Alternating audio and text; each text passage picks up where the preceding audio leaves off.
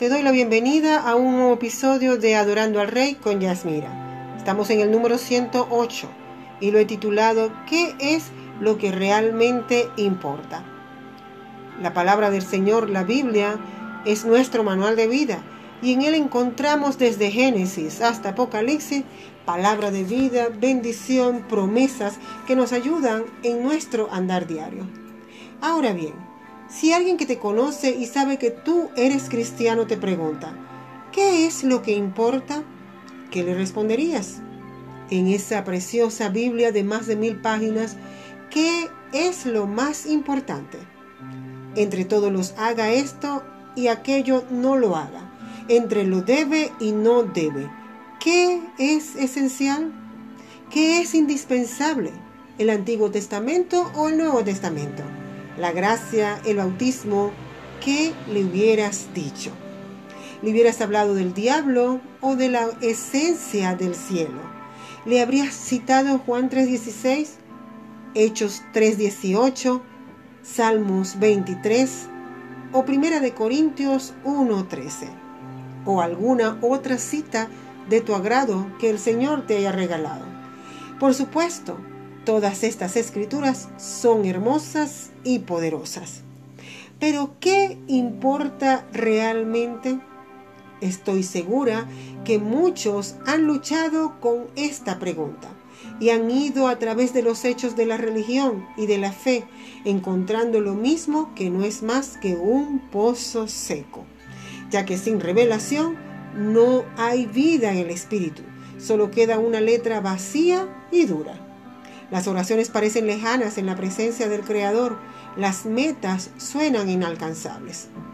En cuanto al cristianismo, llega a ser un complicado registro de altos y bajos, de notas que no suenan como deberían. ¿Es esto todo lo que hay? ¿Es esto todo lo que encontramos en la palabra del Señor? Asistencia al domingo, hermosas canciones, diezmos llenos de fe, vestidos y trajes hermosos, Biblias hermosamente, algunas de cuero, en todos los tamaños y en todas las traducciones. Muchos dicen con entusiasmo que todo esto es bonito. Las canciones estuvieron bellas, me gustó la palabra, pero, pero, ¿dónde está el corazón de todo esto? ¿Qué responderías a esa persona que te pregunta? Porque es evidente que esto no cambia a nadie, solo lo acondiciona para tener un estilo de vida, para vivir de las apariencias y ser aceptado por un grupo siguiendo las reglas. Y Cristo no es un estilo de vida. Un estilo de vida se adopta y si no nos gusta, la dejamos. Si me gusta, lo tomo y si no, no.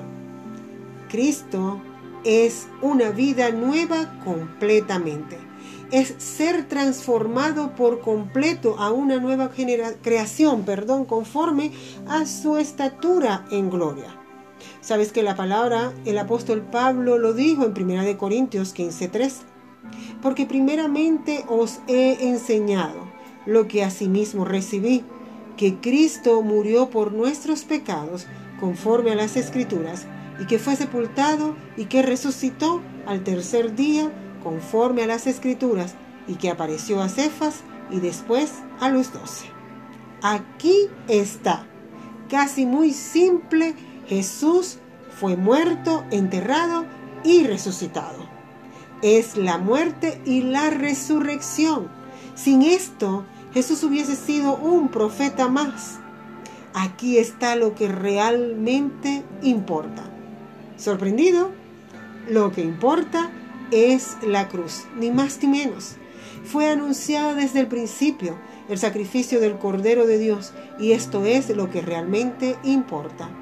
Lo que sucedió allí en la cruz. Lo que sucedió ese día. La victoria que Cristo ganó en ese lugar para ti. Allí se libró la batalla que nos libraría de la muerte y del pecado. Por eso, tal importancia. Así que si te llegan a preguntar qué es lo que realmente importa, di lo que realmente importa en toda la Biblia, y es el sacrificio de Cristo en la cruz del Calvario. Si omitimos esto, de nada vale nuestra fe, Y en 1 Corintios 15, del 12 al 23 dice, ya que todos nosotros le anunciamos que Cristo fue resucitado de la muerte, ¿cómo es posible entonces que algunos de ustedes digan que no hay resurrección? Si no hay resurrección, entonces Cristo tampoco ha resucitado. Si Cristo no ha resucitado, entonces nuestro mensaje no tiene caso, ni su fe tampoco. Si los muertos no resucitan, entonces somos culpables de mentir acerca de Dios, porque les dijimos a todos que Él resucitó a Cristo, sin ser cierto. Si los muertos no resucitan, entonces Cristo tampoco resucitó. Si Cristo no ha resucitado, su fe no vale nada y todavía son culpables de su pecado. Los que murieron creyendo en Cristo también están perdidos. Si nuestra esperanza es Cristo, es solo para esta vida, entonces somos los seres humanos más dignos de lástima. Pero en realidad Cristo ha resucitado y fue el primero de todos los que serán resucitados de la muerte. Así como la muerte llegó a la humanidad por medio de un hombre, también por medio de un hombre llega la resurrección. Así como Adán trajo la muerte a todos, Cristo nos traerá vida a todos nosotros, pero todos deben ser resucitados en cierto orden. Primero fue Cristo y luego, cuando Cristo regrese, serán resucitados también los que pertenecen a Él. Tener a Cristo en nuestro corazón no es cuestión de una membresía, de un club, es todo lo contrario, es ser transformado a una vida llena de Él con el deseo de obedecerle y ser bendición para otros. No tengas miedo de adorar a Dios demasiado. El peligro está en adorarlo muy poco.